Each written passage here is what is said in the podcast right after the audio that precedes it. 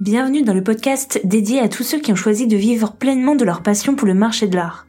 Je suis Marion Girard, formatrice, et j'accompagne celles et ceux qui aspirent à s'épanouir professionnellement dans ce secteur fascinant.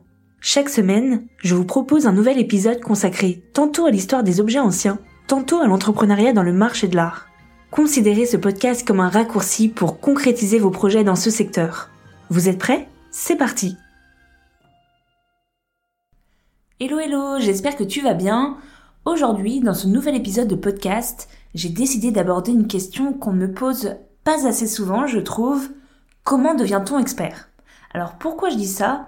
Disons que j'ai déjà eu plusieurs clients qui sont venus me voir, qui prennent la formation Entreprendre dans le marché de l'art pour devenir expert, selon leurs propres mots. Mais souvent, eh bien, je m'aperçois assez rapidement à l'occasion des entretiens individuels et bien que finalement ils ne savent pas vraiment qu'est-ce qu'on appelle un expert dans le marché de l'art. C'est assez finalement abstrait pour eux, et j'ai envie de dire ça n'est pas étonnant. Je vais donc apporter dans cet épisode quelques précisions sur ce titre d'expert. Comme ça, si tu souhaites toi-même devenir expert dans un domaine en particulier, j'espère que ça va t'éclairer un petit peu. Tout d'abord, quelles sont les missions des experts dans le marché de l'art? Sache que les experts peuvent être sollicités par des collectionneurs, des particuliers, des musées, des assureurs, des maisons de vente aux enchères et d'autres parties prenantes du marché de l'art pour déterminer l'authenticité et la valeur marchande des œuvres d'art. Là, j'ai donc dit deux choses. Ils ont au cœur de leur métier une double mission. L'expert doit expertiser et estimer les œuvres qu'on lui soumet. Expertiser les œuvres d'art, ça consiste à indiquer leurs caractéristiques, leur style, leur époque, leur auteur, et estimer les œuvres d'art, ça revient à préciser leur valeur marchande. Contrairement à la pratique à l'étranger, les experts en France se portent garant de leur expertise et description qui engagent pleinement leur responsabilité et leur crédibilité. Ils délivrent des certificats d'authenticité. Et d'ailleurs, la notion d'authenticité en droit du marché de l'art, elle est vraiment très importante. J'y consacrerai prochainement tout un épisode. Ensuite, sache qu'il existe en France deux types d'experts. D'une part, euh, tu as les experts salariés et d'autre part, tu as les experts indépendants. S'agissant des experts salariés, certaines grandes maisons de vente aux enchères comme Christie's, Sotheby's, Arcurial, Agut, etc. ont parmi leurs collaborateurs des spécialistes, des experts qui ont pour mission de déterminer qui sont les auteurs et quelles sont les caractéristiques des œuvres destinées à être vendues, de les estimer et de les décrire dans les catalogues de vente. Généralement, ces experts salariés, ces spécialistes, sont les directeurs des départements des maisons de vente aux enchères. Par exemple, le directeur des tableaux anciens de la maison de vente Arturial ou Agut, peu importe, est un expert en tableaux anciens. Ensuite, tu as les experts indépendants. Ils ne sont pas liés par un contrat de travail à telle ou telle maison de vente aux enchères. Ils exercent soit une profession libérale, c'est-à-dire qu'ils ont créé leur propre cabinet d'expertise, tel que le cabinet turquin spécialisé dans les tableaux anciens, ou encore le cabinet portier à Paris spécialisé dans l'art asiatique. Ou bien, ces experts indépendants exercent une activité commerciale. Ils sont alors antiquaires ou marchands à côté de leur activité d'expertise. Disons que c'est le cas le plus commun. Comment à présent devient-on expert? Alors, première étape, ça paraît évident, il faut déjà choisir une spécialité. Dans le marché de l'art, il existe des experts dans un tas de domaines. Des experts dans des domaines assez classiques, tels que la gravure, l'argenterie, l'art russe, euh, les livres, etc. Et vous avez aussi des experts dans des domaines plus étonnants. Exemple, les éventails, les instruments de musique, les bandes dessinées, euh, les cartes Pokémon, pourquoi pas, etc., etc. Ensuite, deuxième étape, comment obtenir le titre d'expert?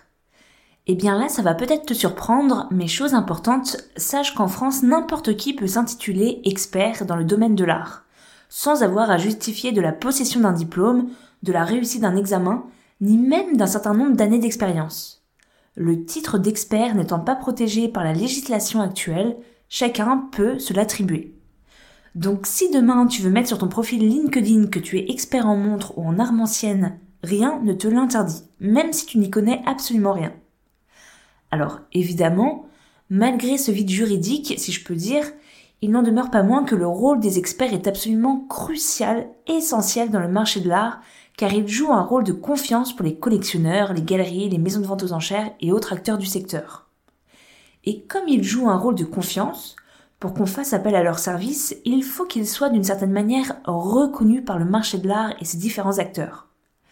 Alors, comment obtenir cette confiance du marché, se faire connaître et trouver des clients Eh bien, si tu souhaites devenir expert indépendant, je ne peux que t'encourager dans ce cas à intégrer une organisation, un syndicat professionnel qui va t'apporter cette crédibilité. En France, sache qu'il existe trois grandes organisations importantes. Tu as le syndicat français des experts professionnels, SFEP, la Compagnie nationale des experts, CNE, et la Chambre nationale des experts spécialisés, CNES.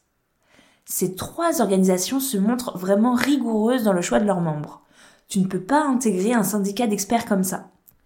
Pour intégrer un tel syndicat, il faut répondre à des critères stricts de compétences et d'expérience. Ces critères ne sont pas les mêmes d'un syndicat à l'autre.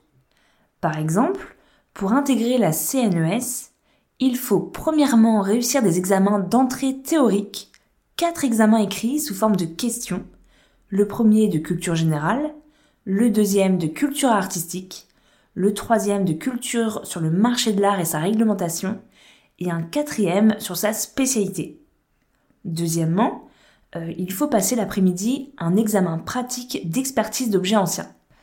Alors, lors de cette épreuve, l'examinateur vérifie l'approche du candidat face à des objets qu'il ne connaît pas forcément, le questionnement qu'il va formuler comment il va saisir l'objet dans sa globalité, ses matériaux, sa forme, etc.